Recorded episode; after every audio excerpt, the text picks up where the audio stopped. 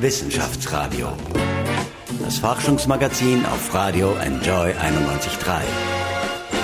Mit freundlicher Unterstützung des Bundesministeriums für Wissenschaft, Forschung und Wirtschaft. Drei Jahre ist Papst Franziskus jetzt im Amt. Manche sehen in ihm den Showpapst, manche den großen Erneuerer.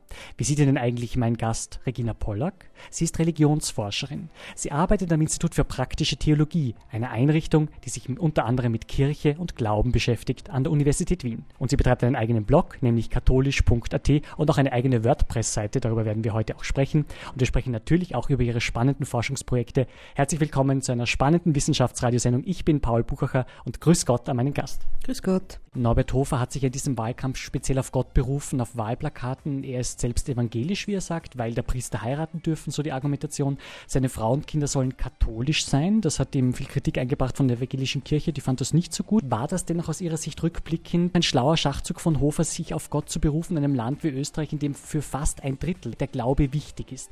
Kann man sozusagen damit noch punkten, auch wenn viele eben nicht mehr regelmäßig in die Kirche gehen? Der Glaube an Gott ist in Österreich schon noch sehr hoch. Also bei den letzten europäischen Wertestudien quer durch Europa haben wir fast 70 Prozent der Europäerinnen und Europäer, die an Gott glauben. Und Österreich gehört in diesem Zusammenhang zu jenen Ländern, die fast noch mehr diesen Gottesglauben haben. Äh, aber dieser Gottesglaube ist ja noch nicht automatisch ident mit, mit dem Glauben an jenen Gott, wie er in, den Bibel, in der biblischen Tradition äh, und für Christen in Jesus Christus offenbart worden ist. Da gibt es schon inhaltliche Kriterien, also Maßstäbe und Normen, wie sich dieser Gottesglaube dann auch zeigt. Äh, ich bin grundsätzlich immer skeptisch, wenn sich Politiker und Politikerinnen auf Gott berufen, egal ob die jetzt rechts oder links oder Mitte sind.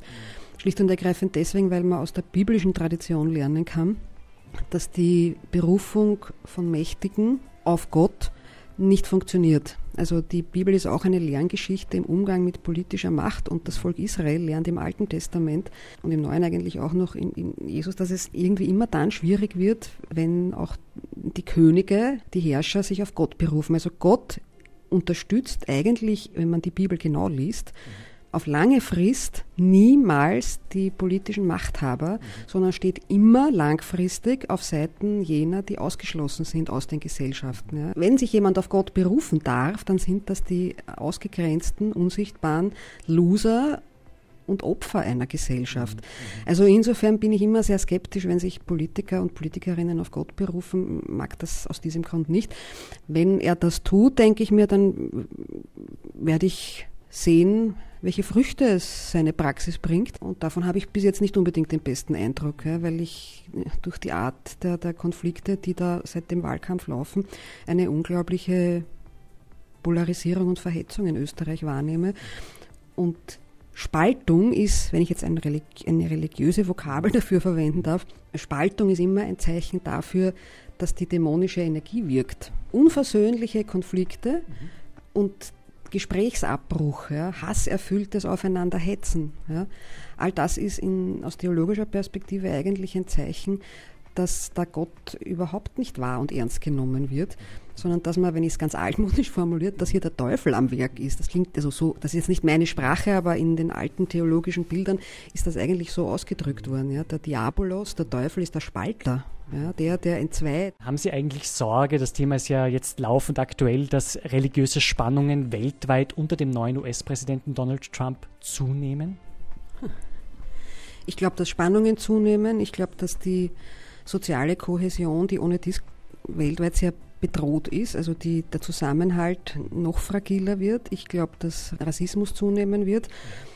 Ich glaube, dass in diesem Zusammenhang auch religiöse Spannungen zunehmen, aber ich halte die, halt diese religiösen Spannungen nicht für die Ursachen. Was sind denn aus Ihrer Sicht die Ursachen? Da gibt es sicherlich sehr viele. Können Sie vielleicht zwei, drei starke benennen? Für mich ist die zentrale Ursache die ungleiche und ungerechte Verteilung von materiellen und geistigen Ressourcen und Mitteln auf dieser Welt infolge eines Wirtschaftssystems, das ich neoliberal nenne, womit ich meine, dass die Freiheit der Märkte und die Freiheit des Individuums Vorrang hat vor Gemeinschaft und vor dem, was man in der katholischen Tradition äh, Gemeinwohl nennt, also die Sorge und die Verantwortung für das Gesamte einer Gesellschaft. Ich glaube, dass sich da zwischenzeitlich sowohl politische als auch vor allen Dingen wirtschaftliche Machtkonzentrationen gebildet haben in Form von multinationalen Konzernen, die viel zu viel Macht haben. Und das führt dazu, das klingt jetzt sehr brutal, was ich sage, das führt dazu, dass wir weltweit Menschenausschuss produzieren.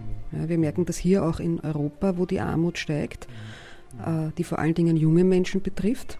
Also laut einer EU-Studie äh, sind die Hauptlastenträger der Finanzkrise von 2008 äh, die jungen Menschen bis 24. Wir haben in Spanien oder in Griechenland 50 Prozent arbeitslose Jugendliche und kein Mensch regt sich darüber auf. Ja. Das ist unglaublich eigentlich. Und weltweit haben wir dieses Phänomen auch, also das Phänomen Flucht oder das, was wir hier Armutsflucht nennen, das wird noch weiter zunehmen, weil da ganze Landstriche ausverkauft werden oder landwirtschaftlich so bewirtschaftet werden, dass Menschen dort nicht mehr leben können. Ja, die müssen dort weg. Ich bin nicht wirtschaftsfeindlich, ich halte Wirtschaft, wenn ich das jetzt quasi religiös formulieren darf, auch für eine Ausdrucksform menschlichen Handelns und menschlicher Kreativität und man darf auch wirtschaftlich erfolgreich sein. Ja. Aber Eigentum ist immer gemeinwohlpflichtig. Das heißt, wenn man reich ist, wenn man Begabungen hat, wenn man materiellen Reichtum hat, ist man verpflichtet zu teilen. So altmodisch bin ich. Diese spezielle Form, Papst Franziskus hat das ja auch sehr pointiert formuliert, diese Wirtschaft tötet, führt dazu, dass wir einfach ungefähr ein Drittel der Menschheit verlieren, ja, dadurch, dass die nicht eingebunden sind in den Arbeitsprozess. Das halte ich eigentlich für die zentrale Ursache aller Konflikte. Und solange wir über das nicht reden, brauchen wir über Religion gar nicht reden. Immer wieder Thema ist ja auch das harte Vorgehen des türkischen Präsidenten Erdogan gegen Journalisten und Oppositionelle, also Politiker von Gegenparteien. Die Türkei ist für Europa in der Flüchtlingsfrage sehr wichtig. Einen Plan B, wenn die Beziehungen mit der Türkei eingestellt werden, gibt es eigentlich derzeit nicht. Was müsste denn aus Ihrer Sicht Europa für die Flüchtlinge tun, um nicht so sehr von der Türkei in dieser Frage abhängig zu sein? Der erste zentrale Punkt, Fluchtursachen bekämpfen ich nehme da keine öffentliche intensive Debatte wahr, obwohl da viele Vorschläge längst am Tisch liegen, wie ein Marshallplan für Afrika, ein Marshallplan für Syrien, äh, für Kriegsgebiete. Und das Zweite ist die gerechte Verteilung der Lasten. Ja? Also wenn man sich anschaut, wie viele Prozent der Gesamtbevölkerung jetzt bei uns hier in Europa geflüchtete Menschen sind und Österreich ist da eigentlich eh noch gut unterwegs, also Schweden, Österreich und Deutschland haben ohne dies die meisten geflüchteten Menschen aufgenommen. Da ist ja noch viel mehr möglich. Ja. Also man braucht, so wie das die Kanadier zum Beispiel machen, die haben ja jetzt angekündigt, dass sie jedes Jahr 300.000 geflüchtete Menschen und Migranten aufnehmen werden mhm. äh, und das durchaus sozial gestaffelt und da ein ganz gezieltes Integrationsprogramm auch haben. Genauso was wünsche ich mir eigentlich für Europa auch. Wir sind immer noch äh, ein reicher, sehr reicher Kontinent. Mhm wo man entsprechende äh, soll ich sagen, Aktivitäten durchaus selbstbewusst und zuversichtlich setzen kann. Mhm. Ja. Die Rolle von Kanada ist insofern auch sehr spannend, weil ja Donald Trump schon angekündigt hat, drei Millionen Menschen, die keine gültigen Dokumente haben, aus dem Land ausweisen zu wollen. Die Webseite der kanadischen Einwanderungsbehörde ist kurz nachdem er gewählt worden ist ja zusammengebrochen. Offensichtlich gibt es großes Interesse auszuwandern. Frau Pollack, was braucht es denn? Das ist ja Ihr zentrales Forschungsthema, der interreligiöse Dialog, also der, der Dialog zwischen Religionen, das Gespräch zwischen Religionsgruppen. Was braucht es denn, um hier Vorurteile abzubauen? Mir kommt äh, in der Öffentlichkeit sehr oft vor, es gibt ganz viele Vorurteile, es ist wenig bekannt, gerade über Gläubige wie im Islam. Und dann entstehen Vorurteile und das macht das Miteinander oft so schwer. Was bräuchte es, um hier Grenzen auch im Kopf abzubauen? Ich glaube, das allererste ist, dass wir gesellschaftlich uns besser zwischen den einzelnen sozialen, religiösen und kulturellen Gruppen vernetzen müssen. Wir haben in der Zwischenzeit, gerade auch in Wien interessanterweise, äh, wirklich hoch, ich sage jetzt mal, sozial oft gespaltene Gesellschaften, wo die unterschiedlichen Milieus ziemlich unter sich sind. Das betrifft jetzt nicht nur die Muslime, die, denen das immer vorgeworfen wird, das betrifft auch meine Gattung quasi, ja, also Akademiker und Akademikerinnen, die unter sich sind, äh, Leute, die, also es, es, es gibt viele verschiedene Gruppen und die haben untereinander sehr wenig Kontakt und natürlich sind davon auch die religiösen Gruppen betroffen. Das heißt, die allererste Bedingung des interreligiösen Dialogs ist Nachbarschaft, einander kennenlernen, offensiv aufeinander zugehen, einander ansprechen, einander einladen, Gastfreundschaft. Ja. Wer ist das überhaupt, der da wohnt, der da neben mir wohnt, mit dem ich noch nie geredet habe am Gang? Ja. Also das wäre, glaube ich, sehr wichtig. Und das Zweite ist, dass das voneinander Wissen oder umeinander Wissen, das Kennenlernen von dem, wie, wie jetzt die Menschen unterschiedlicher religiöser Traditionen leben oder denken, natürlich auch öffentliche Räume braucht und Bildungsprozesse braucht, für die nicht nur die Kirchen und nicht nur der Religionsunterricht verantwortlich ist, sondern das müsste eigentlich, also die Frage der religiösen Bildung, müsste eigentlich ein Anliegen der gesellschaftlichen Institutionen generell sein. Da bräuchte es ein gemeinsam entwickeltes Konzept, wie kann man voneinander und umeinander besser lernen und wissen. In der Wirtschaft gibt es das übrigens schon. Es gibt Unternehmen, die nehmen ganz bewusst Rücksicht auf die religiösen Praxisformen, zum Beispiel von Muslimen. Und über das hat man dann begonnen, in diesen Firmen miteinander in ein Gespräch zu Citroën, glaube ich, hat das, hat das mal gemacht, ja, dass die Arbeiter dort miteinander in ein Gespräch kommen. Was glaubt ihr? Was tut ihr? Warum betet ihr? Wieso macht ihr das fünfmal? Und wieso geht ihr in die Kirchen? Ja? Also Bildung und Zusammenleben, das halte ich für die zwei zentralen äh, Faktoren. Wissenschaftsradio. Forschung einfach erklärt. Präsentiert von der Fachhochschule Wien der WKW auf Radio Enjoy 91.3. Frau Pollock, immer wieder wird ja über das Kreuz in den Klassenzimmern diskutiert. Sieben von zehn Österreichern wollen nicht, dass das Kreuz in Klassenzimmern abgehängt wird. Zeigt das eigentlich, wie sehr die Kirche immer noch Einfluss auf Menschen hat? Ihr Sohn ist, glaube ich, 17. Wie hat er denn das in seiner Schulzeit erlebt? War das Kreuz für ihn auch immer noch so ein großes Thema? Ich bin 83er Jahrgang, also ich bin Vorgeborener. Also mein Kind geht jetzt auch nicht so regelmäßig in die Kirche und ist nicht in dem Sinn katholisch, weil ich ihn dazu eigentlich auch nie gezwungen habe. Nein, das war überhaupt nie ein Thema bei uns. Auch deswegen, weil das Kreuz ist, das klingt jetzt aus dem Mund einer Theologin natürlich seltsam, ja, aber das Kreuz ist nicht das zentrale christliche Symbol, ja, für eine Katholikin schon gar nicht. Für eine Katholikin ist das zentrale christliche Symbol die Eucharistiefeier am Sonntag, wo Menschen äh, miteinander Gott loben, Gott preisen und die, wenn es gut geht, die Erfahrung machen dürfen, dass sie in diesem Prozess der Gottesverehrung verwandelt und gewandelt werden, so dass ja, dass die Beziehung zu Gott irgendwie besser wird. Ja. Mhm.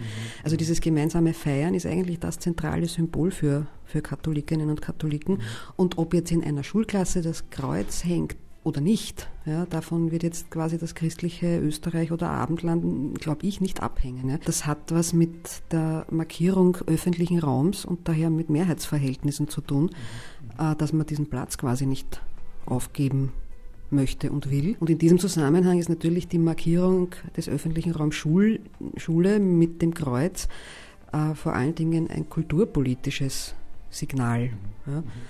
Wenn es da ist, ist es gut. Wenn es nicht da ist, daran wird quasi die Christlichkeit der, der Österreicher und Österreicherinnen nicht zugrunde gehen aber ich deute das eher in einem kultursoziologisch-kulturpolitischen Kontext, wenn darum gestritten wird. Ein äh, sehr brisantes Thema, gerade auch in den Medien groß gewesen, ist nämlich, dass Ihre Einrichtung der Uni Wien sehr gegen eine Erklärung ist, die den Tempelberg in Jerusalem betrifft. In dieser Erklärung wird diese Stelle nur mit ihrem islamischen Namen benannt, Haram al-Sharif, übersetzt heißt das edles Heiligtum.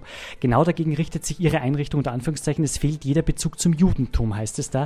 Äh, fürchten Sie und Ihre Kolleginnen und Kollegen, dass das den Konflikt Konflikt zwischen den Religionen weiter anheizt? Ist das der Grund, warum Sie hier dagegen sind?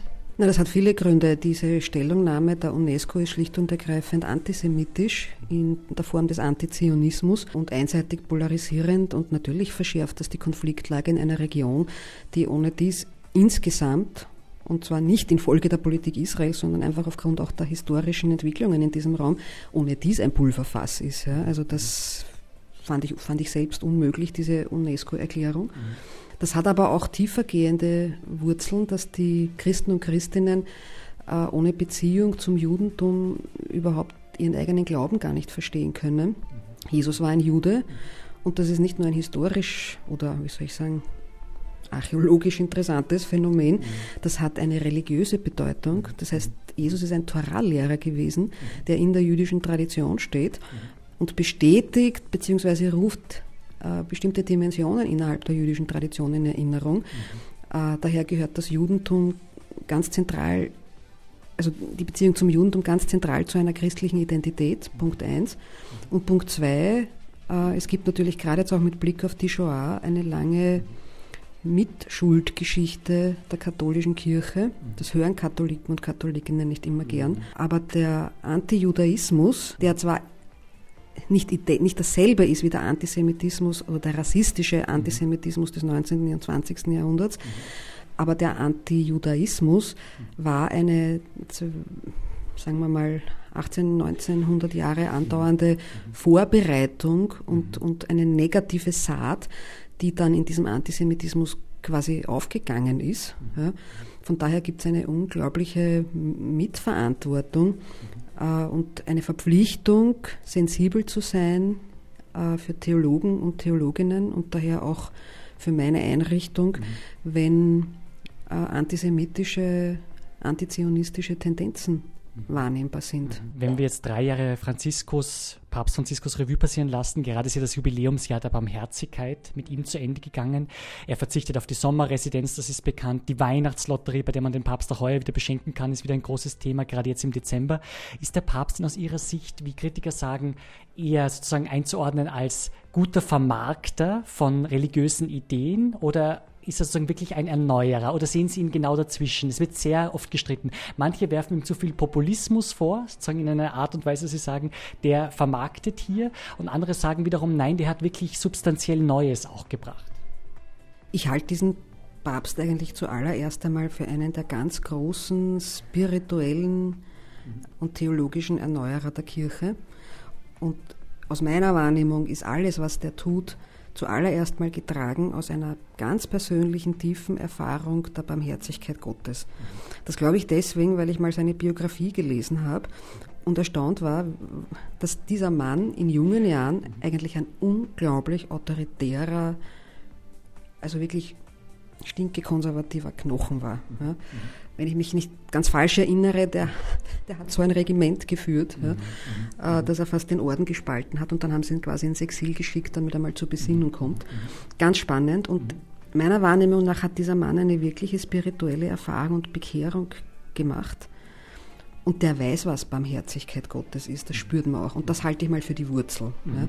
Dass dieser Mann gleichzeitig ja, das ist, was meine Oma Machtmensch genannt hätte. Ja, dass der natürlich sehr genau weiß, wie man mit Macht umgeht, wie man große symbolische Gesten setzt.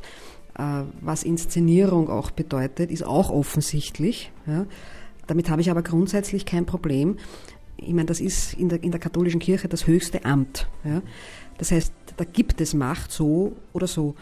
Und die entscheidende Frage ist ja bei Ämtern nicht, ob man da Macht haben darf oder nicht, weil Macht ist ein menschliches Phänomen, auch in der Kirche, sondern die entscheidende Frage ist, was tue ich mit dieser Macht und wofür benütze ich die? Ja? Das ist eigentlich die biblische Botschaft. Nicht, tut so, als hättet ihr keine Macht, ja? sondern wenn ihr Macht habt, dann ist diese Macht dazu da, anderen Menschen zu dienen und zu schauen, dass die Welt quasi ein Stück besser wird oder repariert wird. Mhm. Und genau so nehme ich diesen Papst eigentlich wahr, mhm. dass der aus dieser tiefen spirituellen Erfahrung und einer ganz großen Gottesnähe heraus seine Macht ganz bewusst dafür einsetzt, für mehr Gerechtigkeit in der Welt zu kämpfen.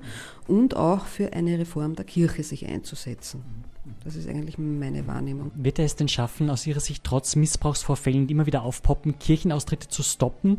In Österreich ist es so, dass 44 Prozent zwar an Gott glauben, aber mit der Kirche nichts anfangen können, ist Eigenaussage. In Deutschland werden Pfarren zusammengelegt, weil es immer weniger Leute gibt, die Kirchensteuer zahlen, weil es immer weniger Priester gibt. Glauben Sie, kann äh, Franziskus hier substanziell einen Gegentrend äh, bewirken?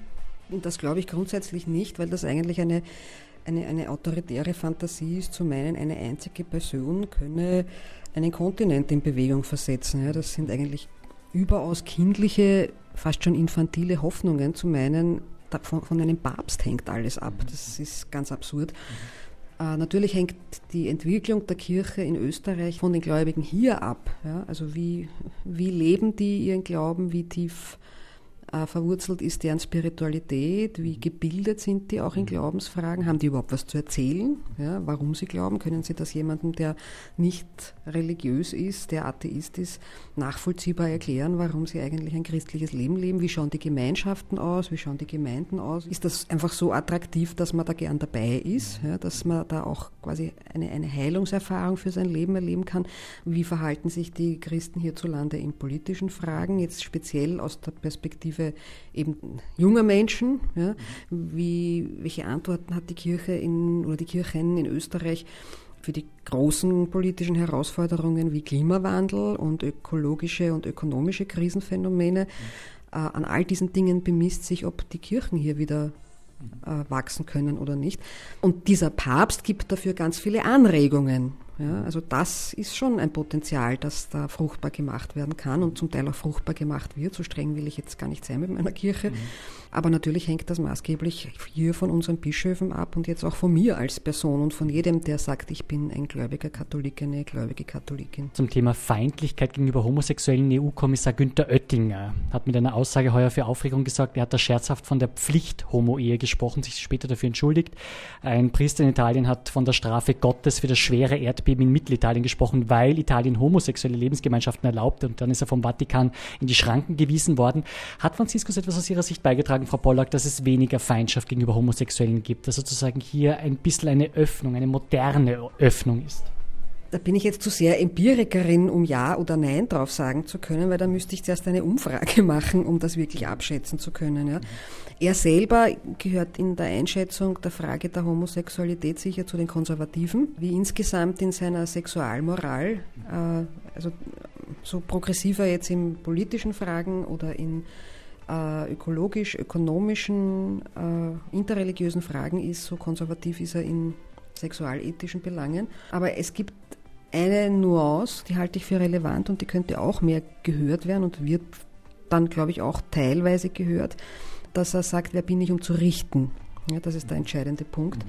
Was den Papst auszeichnet, ist, dass er einerseits eine sehr klare Moralität hat, für die er auch einsteht, aus der er auch kein Geheimnis macht, wo ich wahrscheinlich auch mit einzelnen Aspekten mit ihm diskutieren würde oder vielleicht sogar streiten würde, ja. Aber dass dieser Papst gleichzeitig so viel Vertrauen in Menschen hat und auch die Möglichkeit nicht ausschließt, dass er sich selber irrt, das atmet seine Art zu sprechen und sich zu verhalten auch, dass das schon grundsätzlich ein Klima im Umgang mit diesen Fragen bewirken kann und auch bewirkt hat. Also ich merke es zumindest einmal schon allein an mir selber, man kann einfach freier über bestimmte Fragen nachdenken äh, und muss sich nicht fürchten, dass man jetzt irgendwie da immer so halb im Exkommunikationsraum sich befindet. Eine aktuelle Untersuchung zeigt, dass in Österreich mehr Diakone als Priester geweiht werden. Priestern ist es verboten, eine Beziehung zu führen. Diakone können eine Beziehung führen. Rund drei Fünftel der Österreicher sind dafür, dass Frauen Priesterinnen werden und dass das Zölibat generell abgeschafft wird. Sollte das Zölibat auch aus Ihrer Sicht fallen? Nein, das glaube ich deswegen nicht, weil ich gerade auch jetzt mit Blick auf die zölibatäre Lebensform in den Orden mhm. da eine gewisse Dimension drinnen sehe, die für moderne Gesellschaften, gerade in Westeuropa, interessant sein kann.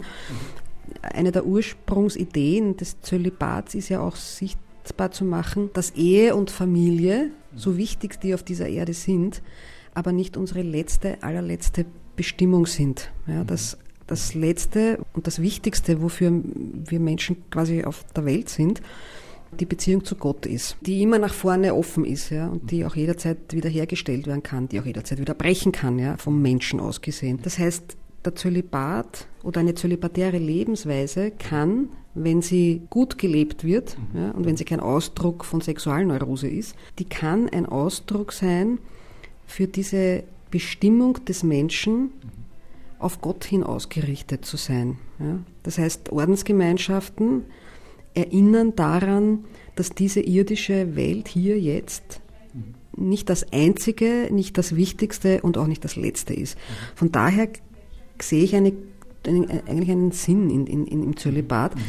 Gerade jetzt auch in einer Zeit, wo ein Mensch, ob das jetzt Mann oder Frau ist, ist egal, ohne Partner und Partnerin fast schon nichts gilt. Ja, oder irgendwie eine seltsame, komische Person da, obwohl eigentlich unglaublich viele Menschen Single sind, ja, sieht man gleichzeitig ja, wie diese Single-Börsen, äh, Partnerbörsen heißen die, glaube ich, so heißt das, genau, boomen und blühen, ja, also der Wunsch nach einer Partnerschaft so groß ist, weil auch andere Vergemeinschaftungsformen irgendwie nicht mehr so zahlreich da sind oder sehr fragil sind. Also die Definition über eine Partnerschaft ist so zentral, dass ein bisschen eine kritische Irritation daran erinnert zu werden, hey, das ist aber, das ist nicht alles auf dieser Erde, ja, und du bist auch ein vollwertiger, ganzer und zum Glück bestimmter Mensch, wenn du da jetzt gerade keinen Mann oder keine Frau an deiner Seite hast. Ich finde, das ist eine ganz gute Erinnerung, ein Stachel im Fleisch. Ja, das rechtfertigt jetzt bitte nicht den Zölibat als Ausdrucksform, dass ein Mann quasi vor Frauen flüchtet ja, und eigentlich Angst hat, äh, sich auf eine Beziehung einzulassen. Das gibt es auch. Ja. Wissenschaftsradio. Forschung einfach erklärt. Präsentiert von der Fachhochschule Wien der WKW auf Radio Enjoy 91.3. Regina Pollack hatte schon erzählt, sie hat ihren Sohn nicht dazu gezwungen, in die Kirche zu gehen. Aber was tun, damit wieder mehr junge Leute in die Kirche gehen? Music, Drinks and More. Das ist das Motto von Messepunkt, einer sehr, sehr spannenden Veranstaltung, die junge Menschen wieder für den Glauben begeistern will. Michel Mehle berichtet. Natürlich ist es nicht ganz ideal, jetzt in der Kirche Bier zu trinken, aber ich denke, dass es jetzt für unsere Veranstaltung angemessen ist, weil es eben auch wichtig ist, dass die Leute nach der Messe ins Gespräch kommen und ja auch irgendwie eine Gemeinschaft bilden. Glauben, Drinks und Plauderei. Die Messe Punkt ist ein neues Projekt von jungen Katholiken in Wien, die Glauben für andere Jugendliche nahbar machen wollen. Ich will ja, ich will ja Werbung machen für Jesus. Ich bin gespannt, wie viele Leute halt kommen. Rund acht Studenten organisieren jeden Sonntag ehrenamtlich eine Sonntagsmesse in der schnörkelfreien Pfarrkirche St. Florian im fünften Bezirk. Die Musik kommt aus den USA. Die Bibeltexte werden zum Mitlesen auf eine große Leinwand projiziert. Die Messen sollen leicht zugänglich sein, sagt Studentin Katharina Sperrer. Für mich ist das Wichtigste und für uns alle eigentlich von dem Team, dass das ein Raum ist, wo Menschen, die nicht beten gelernt haben und nicht Kirche kennen oder halt irgendwie dieses Werkzeug nicht gelernt haben oder ja, dass die auch daherkommen und man automatisch irgendwie ganz natürlich in Kommunikation tritt mit Gott oder selbst wenn man einfach nur da ist und über sein Leben nachdenkt. Auch Menschen anderer Konfessionen oder ohne Bekenntnis dürfen teilnehmen. Es geht aber nicht um ein weiteres hippes Event. Die Veranstalter wollen, dass die Besucher ganz allgemein über Glauben nachdenken. Denn auch wenn Österreich mehrheitlich christlich ist, zwischen Glauben und Kultur ist ein Unterschied, findet Katharina Sperrer. Die Christen, die echt Glaube leben, die sind ohnehin eine Minderheit. Und von dem her braucht man nicht irgendwie Angst haben vor den Muslimen, sondern eher von dem Relativismus, der sowieso schon in Österreich herrscht. Und ich sehe das eigentlich eher so, dass, dass dieser Anlass überhaupt einmal Grund gibt zum Nachdenken und wieder zum Reflektieren, wo, wo komme ich her, wo will ich hin. Ja. Dieses Nachdenken wollen Katharina und die Organisatoren von Die Messe Punkt fördern. Bei manchen kommt es bereits ganz gut an. Also wir gehen hier in die Schule und ich war schon vorher in der Kirche. Also was anderes. Ja, etwas anders als die normale Messe, aber es war, es war gut. Wissenschaftsradio. Das Forschungsmagazin der FH Wien der WKW. Das iPad liegt auf dem Tisch, Sie sind im Netz aktiv, das merkt man auch hier bei diesem Interview. Sie betreiben eine WordPress-Seite. Einer Ihrer Forschungsschwerpunkte ist die Migration. Flüchtlinge aus dem Irak stehen jetzt kurz vor Weihnachten sozusagen an den Grenzen Europas. Sie waren letztes Jahr auf der griechischen Insel Lesbos. Sie haben dort geurlaubt, haben sich auch die moralische Frage gestellt, kann man dort urlauben, wo man mitbekommt, dass die Flüchtlingstragödie sich abspielt? Sie haben also die Situation vor Ort gesehen. Muss die Kirche aus Ihrer Sicht, ich meine, ist die römisch-katholische Kirche noch mehr ihre Stimme gegen die Flüchtlingskrise erheben? Kommt drauf an, wo. Ja. Also international oder in Deutschland zum Beispiel erhebt die katholische Kirche ihre Stimme dermaßen laut, dass man das eigentlich gar nicht überhören dürfte. Und das schon lange. Äh, ich würde das eher so formulieren, das müsste mal gehört werden und wahrgenommen werden von der katholischen Mehrheitsbevölkerung, gerade auch in Österreich. Unsere Bischöfe in Österreich könnten vielleicht auch noch ein bisschen klarer sein in den Botschaften. Das wäre durchaus möglich. Aber insgesamt ist die katholische Kirche in Migrationsfragen eine der innovativsten, nachhaltigsten, äh, mutigsten Einrichtungen, die ich kenne. Es äh, gibt zum Beispiel ein, ein Dokument aus Aparecidia 2007, mhm. wo die verwegene Idee drinsteht, das war die lateinamerikanische Bischofskonferenz mhm. dort, wo die Idee drinnen steht, einen quasi Staatsbürgerschaft für alle Menschen dieser Erde zu entwickeln, mhm. so dass quasi jeder Mensch überall jederzeit hinreisen kann. Das ist ein Kosmopoliten? Eigentlich ist das eine Art von naja, nein, die, also katholisch heißt nicht kosmopolitisch. Ja, dazu sind sie dann wieder zu konkret und kulturell gebunden. Das würde ich so nicht übersetzen. Ja. Aber allein, ich meine, wenn ich mir vorstelle, ich würde sowas hier in den politischen Diskurs einbringen, ja, quasi eine, eine, eine universale Staatsbürgerschaft, die würden mich alle für linksradikal halten wahrscheinlich. Ja. Aber das ist, solche Ideen finden sich in den migrationspolitischen Konzeptionen der katholischen Kirche. Also die Stimme ist laut, die Stimme ist sogar sehr laut, man muss sie nur hören und hören wollen. Ein bisschen ist auffällig in der Gesellschaft die Rückkehr von traditionellen traditionellen Werten. Familie steht plötzlich wieder ganz hoch im Kurs. In Wien gibt es laut einer Untersuchung weniger Scheidungen, was mich sehr überrascht hat. Gerade in der Bundeshauptstadt äh, sozusagen weniger Scheidungen. Ist Familie wieder in? Ist sie wieder trendy? Nein, Österreich war Familie immer in.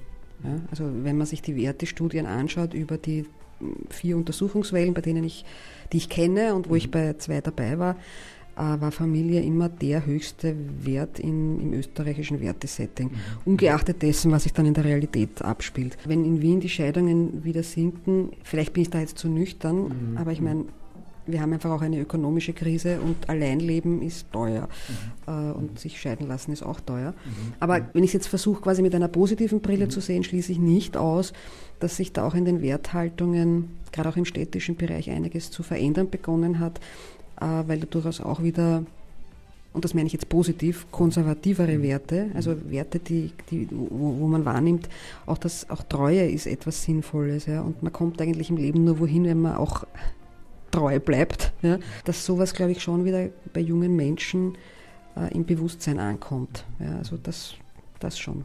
Die Macht der Kirche bei Bestellungen von wichtigen Positionen an den Unis, das ist ja immer wieder ein Reizthema. Heuer auch ein großes Thema im Zusammenhang mit einem Universitätsprofessor. Müsste die eigentlich abgeschafft werden? Nein, das glaube ich eigentlich nicht, obwohl es wirklich komisch ausschaut. Ja. Äh, das macht schon Sinn, dass eine Religionsgemeinschaft mhm. ein Mitspracherecht hat wer im, in ihrem Namen quasi Studierende die irgendwann einmal ein, eine kirchliche Aufgabe bezahlterweise, beruflicherweise übernehmen werden, dass, dass eine Religionsgemeinschaft da mitsprechen kann. Ja. Ich meine, die Frage ist, in welcher Form das passiert, wie transparent das passiert, wie da die Machtverhältnisse dann in der Wirklichkeit umgesetzt werden, wie viel vorauseilender Gehorsam damit sich verbindet. Ja. Also über den Modus procedendi, sprich über die Art und Weise, wie das praktiziert wird, kann man viel diskutieren und viel streiten. Ja. Aber insgesamt finde ich das eigentlich sinnvoll. Ja. Also ich möchte ja, wenn ich eine Studierende bin und jetzt an, an der Uni bin und Theologie studiere, katholische Theologie studiere, möchte ich doch eine gewisse Grundsicherheit haben, dass die Personen, die da stehen, irgendwas mit dieser katholischen Tradition zu tun haben. Ja? Also ich finde, das ist jetzt schwierig im Durch, in der Durchführung, aber grundsätzlich eigentlich legitim. Es, es, ist halt doch eine, es ist eine Religionsgemeinschaft. Mhm. Ja? Gibt es noch neben Migration und dem Gespräch, dem Dialog zwischen Religionen ein weiteres Forschungsthema, an dem Sie gerade dran sind, das sehr spannend ist, worüber Sie ein bisschen erzählen wollen? Für mich eines der schönsten und vielleicht auch der schwierigsten Forschungsthemen, mit denen ich mich beschäftige, ist der christlich-jüdische Dialog in Bezug auf Fragestellungen, die heute aktuell sind. Ja. Also Beispiel, worüber ich habe ich hab dieses Semester ein Seminar zum Thema Israel als theologische Herausforderung und damit meine ich nicht das Israel des Alten Testaments, mhm. sondern tatsächlich diesen ganz konkreten Staat, das Land Israel, mhm. äh, wo ich selber vier Monate auch verbracht habe, um mich da quasi vor Ort auch schlau zu machen. Ein Land, das mich in seiner Vielfalt und, und auch mit seinen Spannungen irgendwie schon sehr fasziniert hat und fasziniert. Das ist für mich deswegen so spannend, weil man da tatsächlich so an einem Schnittpunkt ist von politischen, religiösen, spirituellen und ethischen Fragestellungen, wie ich das eigentlich bei kaum einem anderen Thema das ich bisher erforscht habe, wahrgenommen habe. Mhm. Quasi eine Schriftlesung oder eine Schriftauslegung der Bibel unglaublich bereichert wird durch Gespräche mit Rabbinern und Rabbinerinnen sowohl aus dem Talmud als auch im zeitgenössischen Israel, wo ich mit Rabbinern gemeinsam das Neue Testament aus einer jüdischen Perspektive auch gelesen gelernt habe. Das bringt mich selber im Glauben auch sehr weiter und erschließt ganz andere Dimensionen der christlichen Tradition. Und auf der anderen Seite natürlich auch die massiven politischen Auseinandersetzungen, der Terror, ja, die politische Situation, ja, die, die Ambivalenz dieser Mauer, ja, die auf der einen Seite länger ist, als sie eigentlich sein dürfte, auf der anderen Seite ein notwendiger Schutz ist, ja, je nachdem, auf welcher Seite dieser Mauer man steht. Ja. Also ich bin da in einem Forschungsfeld drinnen, das ich ungemein spannend finde mhm. und wo wir, glaube ich, hier auch für, für unser Zusammenleben von Juden, Christen und Muslimen viel lernen können, weil dort, wo ich war, in Haifa, gibt es ganz viele Modelle des Peace Buildings und Modelle der, der Coexistence. Das nennt man dort nicht Integration, sondern Coexistence, wo das eigentlich gut funktioniert, wo ich viel mitgenommen habe für unsere Region oder für Europa und wo ich schon die Erfahrung gemacht habe, bei all den katastrophischen und bei dieser Tragödie Israel-Palästina ist Israel gleichzeitig ein Land, äh, in dem man lernen kann, mit Unterschieden umzugehen. Ja. 92 Prozent von 4500 äh, befragten Personen sagen, für sie sind Klöster sehr wichtig. Das ist eine aktuelle Studie, äh, sozusagen äh, als Rückzugsort, als Ort, um auch ein bisschen Urlaub zu machen, unter Anführungszeichen, um zu sich selbst zu finden. Auf der anderen Seite haben wir diese Bewegung, das Klöster um Nachwuchs bangen. Wie geht das für Sie zusammen? Ich glaube, da gibt es eine ganz einfache Erklärung. Die Frage ist die der langfristigen Bindung. Ja? Weshalb auch viele Ordensgemeinschaften mittlerweile so Modelle entwickelt haben wie Orden auf Zeit, ja? dass man sich für eine bestimmte Zeit lang bindet, mhm. Äh, aber dann auch wieder gehen kann. Ja. Das hat einfach was mit unserer aufgescheuchten Kultur zu tun oder überhaupt mit einem anderen Zeiterleben, einem anderen Zeitempfinden, dass es für Menschen heute ganz schwierig und unvorstellbar wird, sich wirklich langfristig oder möglicherweise ein Leben lang an eine bestimmte Lebensform zu binden. Das halte ich eigentlich für die Erklärung dieses Phänomens. Ich wünsche Ihnen frohe Weihnachten und einen guten Rutsch ins neue Jahr. Dankeschön. Vielen Dank, dass Sie mit dabei waren beim Wissenschaftsradio und bis zum nächsten Mal. Auf Wiedersehen. Wissenschaftsradio, das Forschungsmagazin. Jeden Dienstag von 10 bis 11. Alle Infos unter enjoyradio.at.